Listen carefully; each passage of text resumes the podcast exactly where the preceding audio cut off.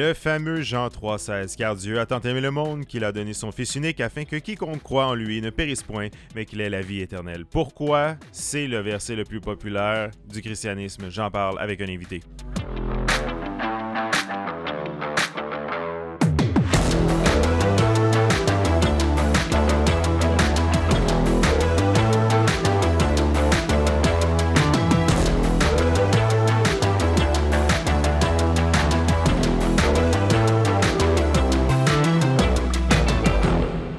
Bonjour à tous et bienvenue au Précurseur. Euh, euh, J'ai l'immense privilège aujourd'hui de recevoir un invité, un ami, euh, un, théologien, un, de mes enseignants à, l'Institut de théologie. Et dans le fond, le, sujet est très simple. J'avais envie de parler du verset le plus le plus cliché, genre le slogan, le, le slogan du christianisme, le fameux Jean 3,16. Et j'ai invité la, probablement la meilleure personne pour en parler parce qu'il a fait sa maîtrise sur Jean 3, justement. Et je veux, je veux comprendre un peu plus, je vais, je vais aller un peu plus loin que ce verset-là qui, qui selon moi, utilisé à n'importe quelle sauce trop facilement. Puis je pense qu'il est comme mal interprété la majorité du temps. Donc, j'avais vraiment envie de, de, décortiquer ce verset-là. Et j'ai invité mon ami, un, un grand théologien que j'aime très fort. Il s'appelle Simon Archambault. Salut Simon, ça va bien? Salut Philippe, un grand théologien, euh, je vais faire mon possible. Oh, je, je te confirme, t'es un très très bon théologien. Alors, euh, ouais, premièrement, parle-nous de ça. Tu as fait ta maîtrise sur Jean 3. Ouais. Parle-nous juste brièvement de ça avant qu'on rentre dans, dans, dans, dans, le détail du, du verset en particulier. J'ai euh, vraiment été touché par l'Évangile de Jean, particulièrement euh, quand j'ai moi-même fait mon bac à l'Institut de théologie pour la francophonie, dans le cours des écrits joanniques, donc le cours que je t'enseigne en plus présentement. Donc, dans ce cours-là, j'ai vraiment eu la conviction que je voulais faire des études supérieures, donc aller étudier davantage. Et comme le, et je suis allé faire mes, mes cours dans le Nouveau Testament, parce qu'on pouvait choisir. Donc, j'allais faire ma maîtrise en études bibliques. J'ai choisi de me spécialiser dans le Nouveau Testament. Et tant qu'à choisir un livre, puisque l'Évangile de Jean m'avait marqué, et c'est dans ce cours-là que j'ai eu la conviction de poursuivre mes études, eh bien, j'ai choisi ce livre-là. Euh, c'était, ça s'imposait à moi comme choix pour, euh, pour me pratiquer en exégèse euh, à l'université. Excellent. Donc, théoriquement, vu que tu as, vraiment précisé ton, étude sur Jean 3, euh, est-ce que tu as une réponse à me donner pour pourquoi ce verset-là est si populaire? Pourquoi il est cité tout le temps? Qu'est-ce qu'il y a ce verset-là de particulier? Oui, en effet, euh, le, le, Jean 3,16 est l'un des versets statistiquement les plus cités. Euh, et il y a des raisons pour ça. Pour vrai, intuitivement, c'est normal qu'on se sente euh, toujours appelé par ce verset-là comme une espèce de centre de gravité dans le Nouveau Testament beaucoup de théologiens sont nombreux à, à être d'accord pour dire que, et on entend cette expression-là même parfois dans des commentaires ou dans des ouvrages, que les deux tours qui soutiennent toute la théologie, théologie c'est euh, vraiment c'est le message, l'enseignement du Nouveau Testament, le message de Dieu, donc le message relatif à Dieu, donc tout le, le message, si on veut, doctrinal du Nouveau Testament pourrait être résumé et condensé en deux livres. Okay. L'Évangile de Jean et l'Épître aux Romains. Donc souvent on dit, on pourrait effacer tous les livres et toute l'essence du Nouveau Testament, il serait encore préservé dans ces deux ouvrages-là.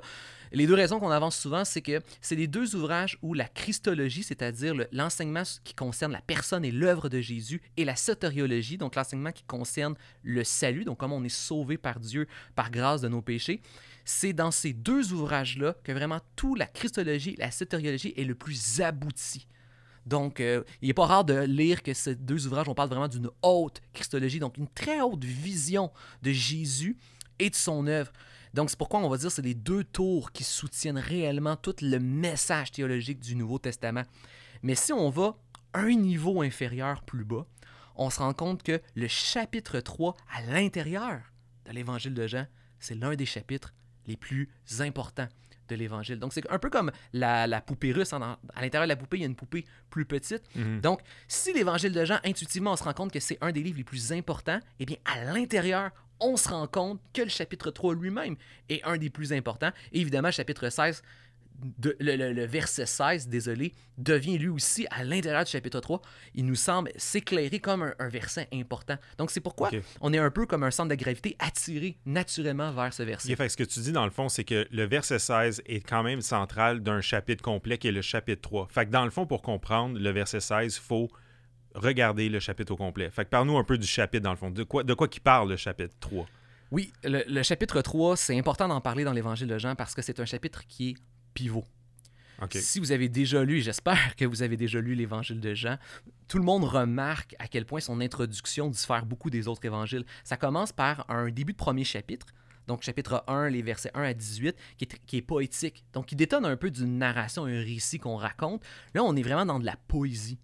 Et en fait, c'est pas anodin parce que ce premier chapitre-là présente un peu ce qu'on appelle la thèse. Donc, c'est la, la, la, la proposition de l'auteur. Donc, l'apôtre Jean présente vraiment le condensé de ce qu'il faut croire de, de Jésus, de ce qu'il faut croire de la personne et de l'œuvre de Jésus. Et ensuite, à partir du verset 19, il rentre vraiment dans l'évangile, la narration, où là, il va le raconter historiquement. Mais au début, il présente sa position.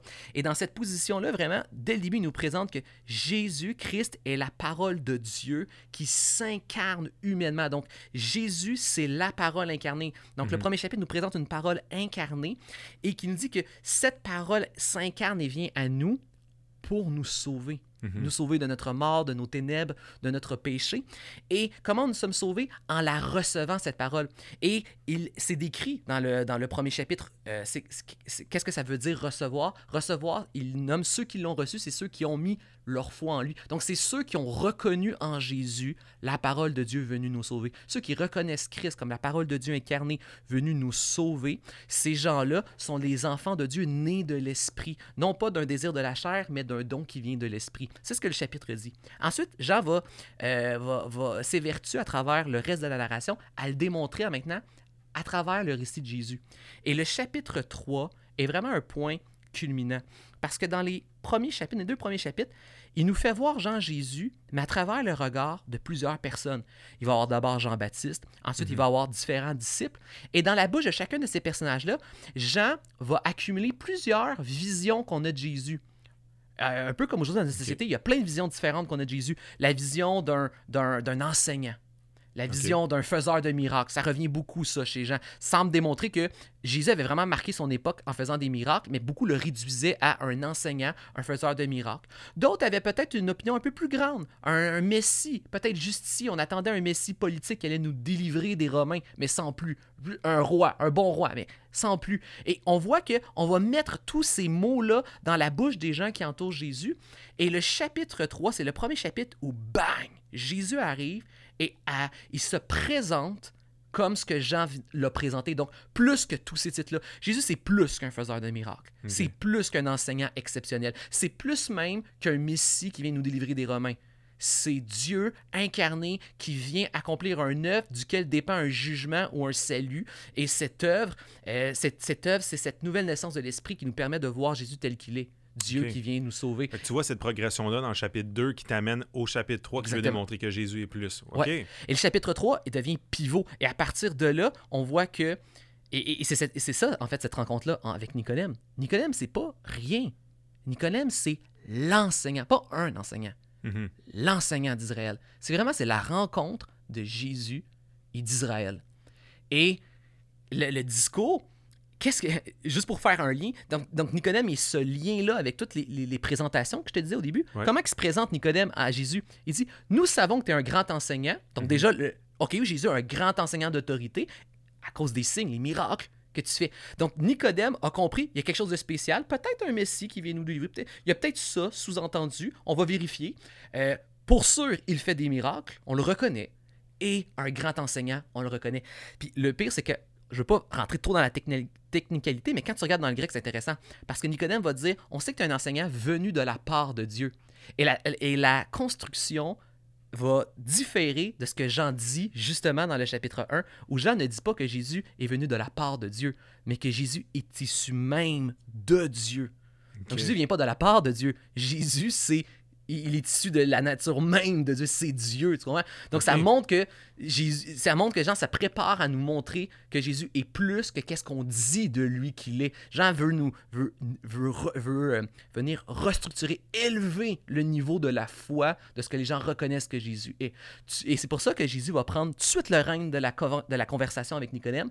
Puis il amène, alors que Nicodème vient juste dire ce que ce qu'il voit de Jésus, Jésus le, le ramène immédiatement au salut. C'est Jésus qui dit, qui va dire qu'il faut naître euh, de, de nouveau et d'en haut pour entrer dans le royaume des cieux. Mhm. Et il prend les rênes. Pourquoi? Parce qu'il, parce qu'il veut faire comprendre immédiatement à Nicodème que la vision que tu as de Jésus détermine en fait ton salut. Tu dois par l'Esprit être capable de percevoir qui est réellement Dieu.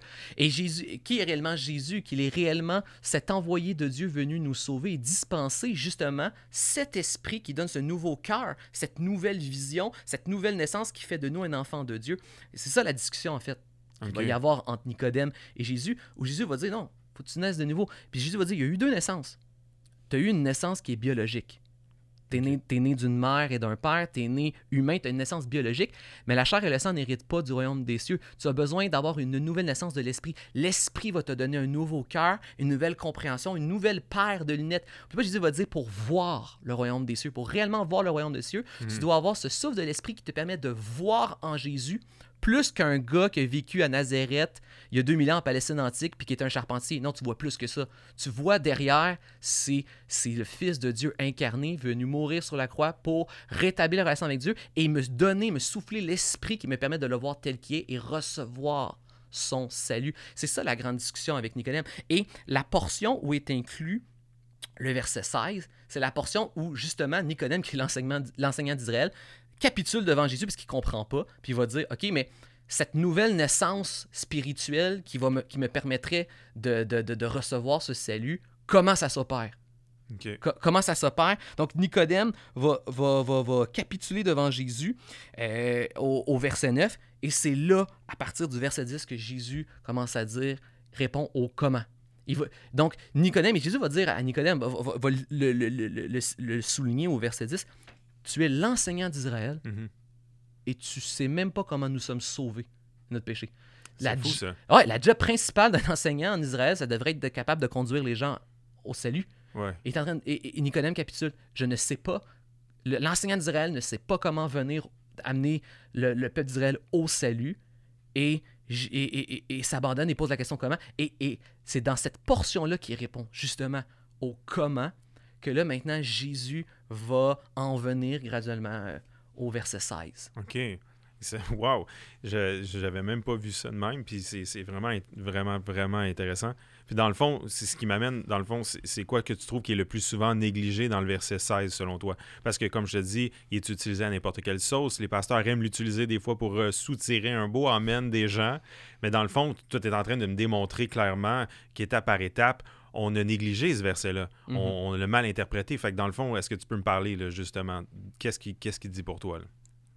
Autant que, comme j'ai dit tantôt, une sorte de puits de gravité hein, qui nous attire vers ce verset-là à cause de l'importance de l'évangile de Jean, l'importance du chapitre 3 dans l'évangile. Et on sent qu'il y a une, qui est central, ce verset-là, dans, dans, le chapitre. Sauf qu'en même temps, oui, c'est beau de vouloir aller le prendre, mais, mais c'est de le retirer continuellement de son chapitre et de son contexte qui est, selon moi, la plus grande problématique. Et on, doit se l'avouer, là.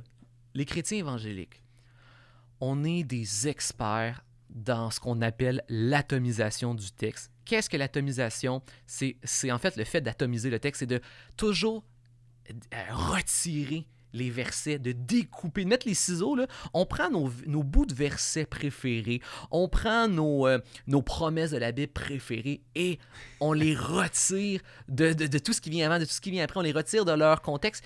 Et... Genre de syndrome de Twitter. Les gens pensent que la Bible, c'est une compilation de tweets à 144 caractères. Dans le fond, c'est pas ça. Les versets, un verset de même, c'est ridicule de toujours le, le soutirer. Mm-hmm. là.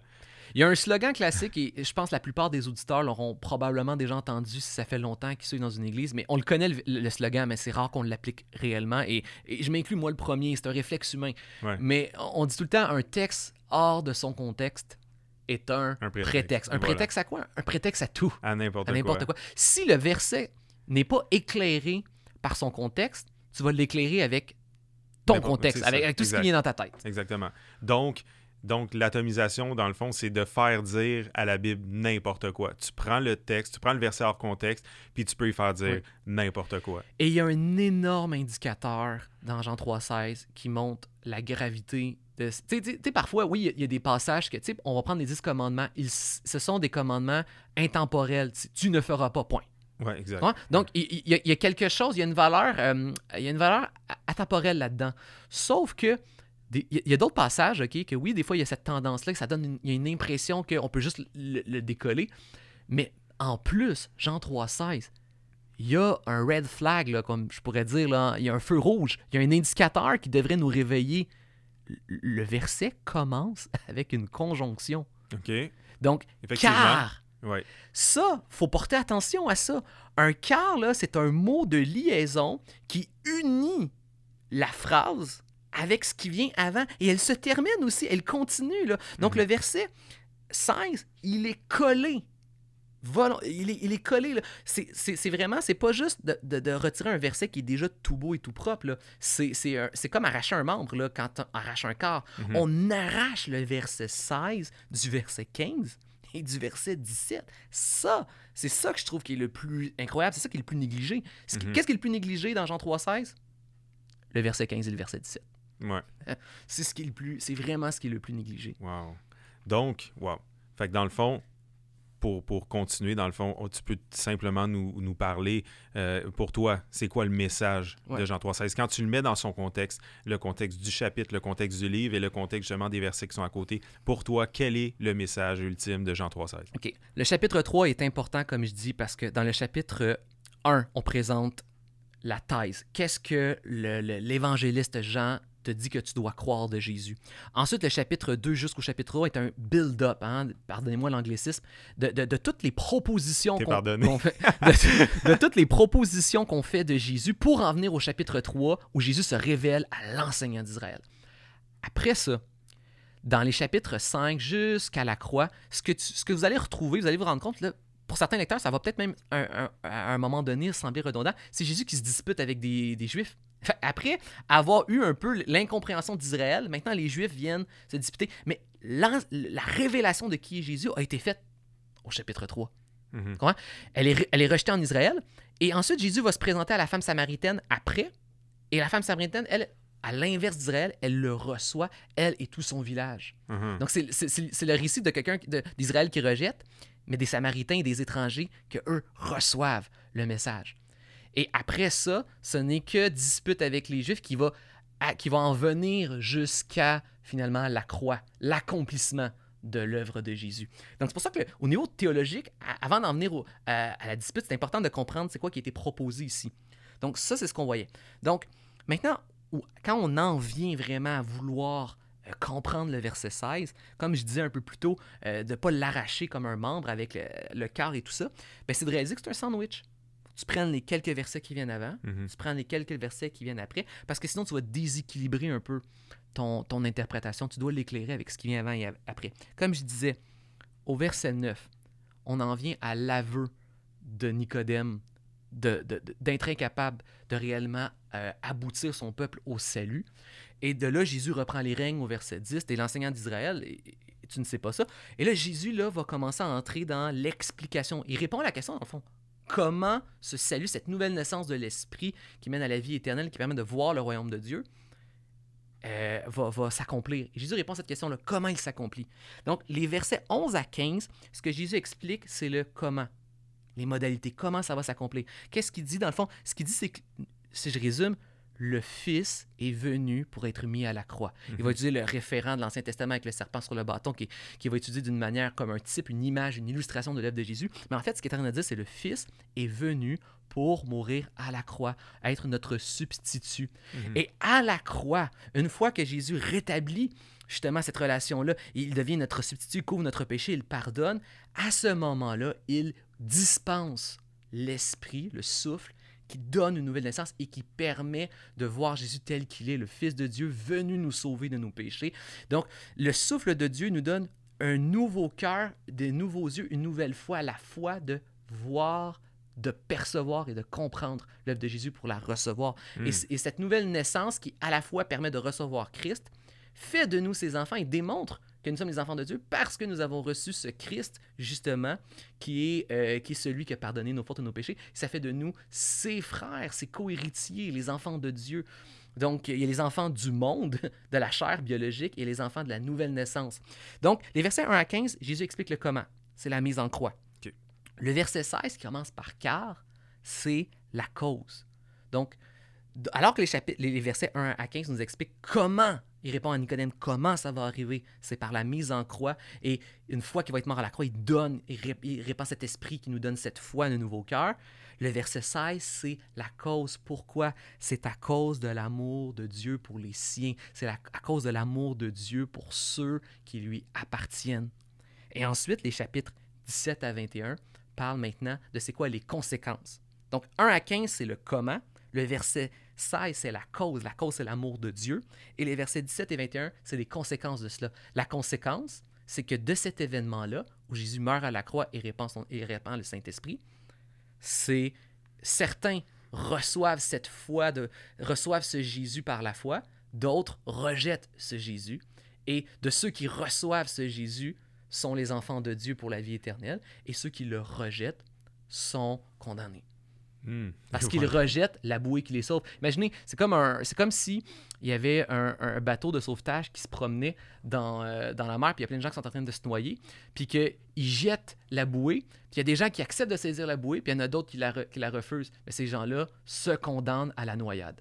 C'est un peu ce que le, c'est un peu qu'est-ce que le, verset euh, nous montre. Donc, ceux qui reçoivent la bouée sont sauvés, et ceux qui euh, rejettent la bouée se condamnent à se noyer. Wow. Fait que dans le fond, la proclamation du verset Jean 3,16 tout seul, le même à froid, c'est, incomplet dans le fond. Tu ne viens pas chercher le, but ultime de ce que Jean voulait dire. Ouais. En fait, le, verset Jean 3,16, c'est un peu comme euh, tu n'as pas le message de l'évangéliste au complet. Tu as juste la cause. Tu as juste Dieu qui aime. Et c'est important parce que c'est tellement réconfortant de savoir que Dieu a aimé ceux qui lui appartenaient ceux, ceux, qui, ceux qui allaient recevoir cet esprit, qui allaient recevoir Christ, qui allaient avoir la foi. J'existais même pas. Ceux qui appartiennent à Dieu n'existaient même pas encore, mais ils étaient déjà dans le projet de Dieu. Dieu les aimait déjà. Dieu et le Fils avaient déjà, comme Paul disait, avant même les fondations du monde, prévu cette œuvre incroyable. C'est beau de voir cet amour-là de Dieu pour ceux qui lui, qui lui appartiennent et de tout ça. Donc c'est beau, mais le message doit être au complet. Le message avant d'en venir à l'amour de Dieu, il y a tout le, il y a la croix hmm. qui vient avant. Et il y a aussi les conséquences de cela. On doit le recevoir par la foi, le saisir. on doit recevoir Christ et il y, a il y a le jugement et la conséquence pour ceux qui le rejettent. Ça, c'est le message au complet. Et relié au message de Nicodème où ne soyons pas de ceux qui, qui, qui, qui, ont juste des titres christologiques à Jésus, mais qui veulent pas le. On doit le prendre au complet, Jésus. Parce que même si tu as une haute estime, c'était une haute. Ce que Nicodème disait là, pour un pharisien, c'était très. C'était, contrairement à ce qu'on voit dans les autres évangiles où on a l'impression que les pharisiens ne font que pas aimer Jésus, Nicodème, c'est pas ça, là. Nicodème dit une très. Il, a une très haute, il, exprime une très haute estime de qui est Jésus, mais c'est pas suffisant. Mm-hmm. C'est pas suffisant l'évangéliste dit que tu dois avoir la foi complète. Ça commence avec un Nicodème qui vient dans les ténèbres. Et au verset 21, ça nous dit, mais ceux qui, ont reçu la lumière. Donc, soit, reste pas dans les ténèbres avec que des beaux principes sur Jésus. Tu dois saisir le Jésus au complet dans la lumière. Et c'est pas anodin que entre la femme samaritaine, puis après Nicodème, il y a un mini récit où Jean-Baptiste revient et Jean-Baptiste va redéclarer exactement le, résumé de ce que Jésus vient de déclarer de lui-même. Pourquoi? Jean-Baptiste vient, faire vient réapparaître une deuxième fois et une dernière fois dans l'évangile de Jean, avant de disparaître. Parce que Jean veut nous dire le vrai enseignant d'Israël, c'est pas Nicodème, c'est Jésus. Parce que Nicodème, qui est l'enseignant d'Israël, donc il devrait mener Israël vers le salut, est incapable de reconnaître et de pointer son peuple à Jésus. Jean-Baptiste, qui crie dans le désert, voit clairement qui est Jésus et pointe les disciples vers Jésus. Il amène les gens à Jésus. Donc, le vrai enseignant d'Israël, un vrai enseignant qui amène son peuple au salut, c'est celui qui est capable d'amener à reconnaître que Jésus est le Fils de Dieu incarné, venu mourir à la croix pour pardonner nos péchés, qui nous envoie cet esprit qui nous donne un nouveau cœur, une nouvelle foi, que nous devons recevoir pleinement et complètement. Wow! Moi, c'est. Merci, Simon. Vraiment, vraiment. Oui, vas-y. Juste dire à quel point l'évangile. Il est excité, là. Ah ouais, moi, l'évangile de Jean. Ça, ça maîtrise, puis il est passionné. Je suis, je suis passionné par l'évangile de Jean. Et tout ça, là, c'est pas juste des belles paroles théoriques. Mhm. Elle, tout là, ça, là, ce qu'on vient de décrire, va prendre place concrètement. Puis c'est aussi un, des problèmes de retirer le, verset 16, que tu, tu, perds de vue ce qui vient avant. Donc, tout l'effet de la croix, de, de, le fait de la croix, le fait de, de Jésus qui s'offre et qui donne le souffle de l'esprit, qui donne cette nouvelle naissance, et le jugement qui vient ensuite après tout ça doit venir ensemble parce que Jésus l'a vécu au complet. Puis quand tu arrives au chapitre 19, qui est la crucifixion, tu as le disciple bien-aimé qui est au pied de la croix. Disciple bien-aimé qui est un peu comme la figure de ce qu'on pourrait appeler le disciple idéal. Et qu'est-ce à quoi il sert ce disciple au pied de la croix, qui est présenté un peu comme anonymement, auquel on peut, chaque lecteur peut s'identifier rapidement? En fait, ce disciple est le disciple idéal qui vit à la croix, au pied de la croix, toutes les promesses faites dans l'Évangile. Mhm. À la femme samaritaine, Jésus dit que va parler de, l'eau vive. Le disciple à la croix va voir et recevoir l'eau vive, l'eau vivante qui sort du sein du Christ. À la croix, il reçoit le souffle de l'esprit. Justement, Jésus va expirer. C'est pas n'importe quel mot qu'il étudie. Jésus vraiment, il donne, il libère justement le souffle de l'esprit qu'il avait dit à la croix qu'il libérerait. Et à la croix, symboliquement, le disciple bien-aimé euh, est fait le frère de Jésus avec Marie. Donc, ces trois éléments important parce que ces trois éléments déclarés justement dans les deux, dans les, dans les trois, quatre premiers chapitres de la Bible. Le disciple bien-aimé, en fait, il vit au pied de la croix toutes les promesses de l'Évangile. le sacrifice de Jésus, l'eau de la vie éternelle, la réception de l'Esprit et le fait de devenir réellement un enfant de Dieu. Fait que dans le fond, est-ce qu'on pourrait dire, parce que j'aime, j'aime le verset juste avant justement Jean 3,16, quand il parle justement du serpent sur le bâton, et la seule action que, théoriquement, je pense, si je me rappelle bien, la seule action qu'il peut faire, c'est de regarder en haut. Fait que dans le fond, le, le, le, disciple bien-aimé à la croix n'a qu'à regarder et reconnaître, et recevoir et accepter. Dans le fond, c'est, dans le fond, c'est extraordinaire. Le disciple idéal est à la croix, et il, regarde, il, regarde il reçoit, il vit tout ça. Et voilà, fait que c'est la simplicité de l'évangile, dans le fond. Ouais la simplicité de la grâce se trouve là. Donc, mettez pas les ciseaux dans l'évangile parce que vous vous privez de l'évangile. C'est ce que Nicodème a fait. Nicodème prenait pas Jésus complètement comme il était. Donc, ne faites pas l'erreur. C'est un paradoxe de couper dans le verset 16 de l'ensemble du message de l'Évangile. Wow. Eh, merci Simon pour d'avoir euh, vraiment euh, creusé ce verset-là, de nous avoir euh, approfondi notre, notre, connaissance sur le verset. Merci beaucoup. Puis j'espère avoir l'opportunité dans le futur de, de parler sur d'autres sujets et d'autres textes comme ça. Es, vraiment, tu es un théologien, mon cher ami. Tu t'es sous-estimé au départ, mais je te confirme, tout va très bien dans ton cas. On fait son possible. Mais merci de l'invitation, c'était très apprécié. Merci beaucoup, Simon. Et euh, pour tout le monde qui a écouté, j'espère que vous avez apprécié. J'espère que ça va pousser votre réflexion. Euh, essayer de, comprendre plus loin que les versets, justement, les versets clichés, les versets slogans qu'on utilise. La Bible est tellement remplie de, de, profondeur. Et euh, je vous souhaite une excellente semaine et, et à la prochaine.